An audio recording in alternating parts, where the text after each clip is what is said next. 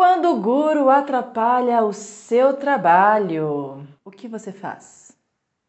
Fica aí que a gente vai falar sobre isso.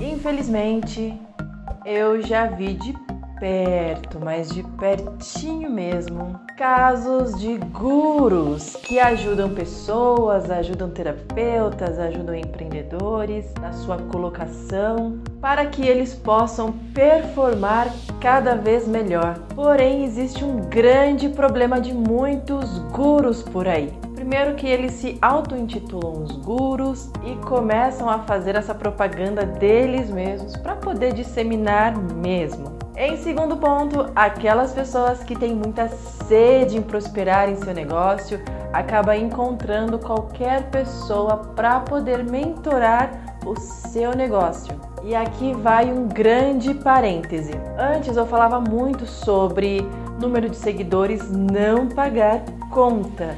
Só que talvez eu tenha que falar isso novamente, começar a voltar a falar sobre isso, porque muitas pessoas, elas realmente levam muito a sério contas que têm muitos seguidores. Às vezes esses seguidores são comprados, às vezes a disseminação é tão grande que faz com que essas pessoas que se auto-intitulam guru, elas vão ganhando mais destaque por conta de algumas artimanhas que elas vão fazendo para crescer. E aquela pessoa que de fato ela não sabe quem é quem nesse meio porque ela está começando ou porque ela está perdida em como começar ou já começou mas não sabe como continuar, porque isso é muito comum. Pessoas que já estão empreendendo há algum tempo, mas ainda estão perdidas.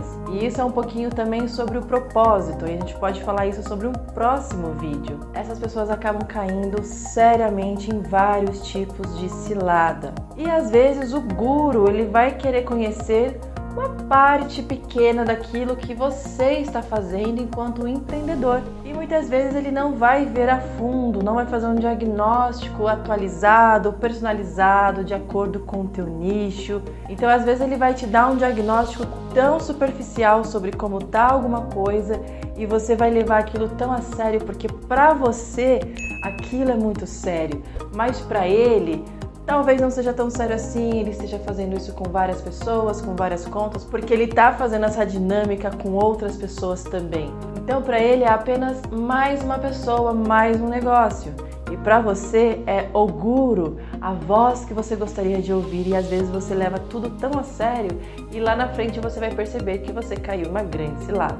Então, muito cuidado quando você for encontrar alguém assim e em primeiro lugar, quando você encontrar já alguém que se auto-intitula isso, eu acho melhor você começar a repensar se faz sentido você pegar o seu dinheiro e investir nessa personalidade. Talvez você possa começar a pesquisar mais, mas pesquise a fundo, peça indicações de pessoas que já fizeram, busque referências para que você não caia nesta cilada. Aqui a gente fala muito sobre o marketing, ele ser dinâmico sim, porém ele não precisa ser de guerrilha, ele não precisa ser a qualquer custo para você conseguir prospectar, ganhar leads, novos clientes. Ele pode ser calmo, tranquilo e estratégico.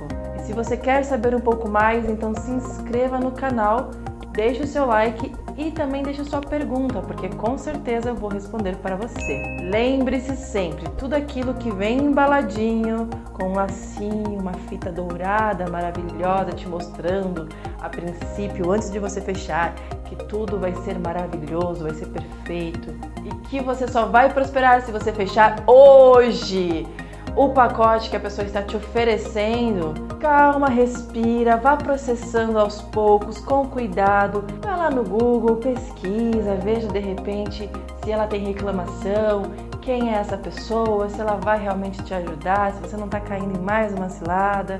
Calma, nem tudo precisa ter senso de urgência. E quando a gente está falando do nosso negócio, a gente precisa ir com mais calma. Lembra que nada vai acontecer da noite para o dia e quem vende essa irrealidade para você está vendendo uma grande mentira.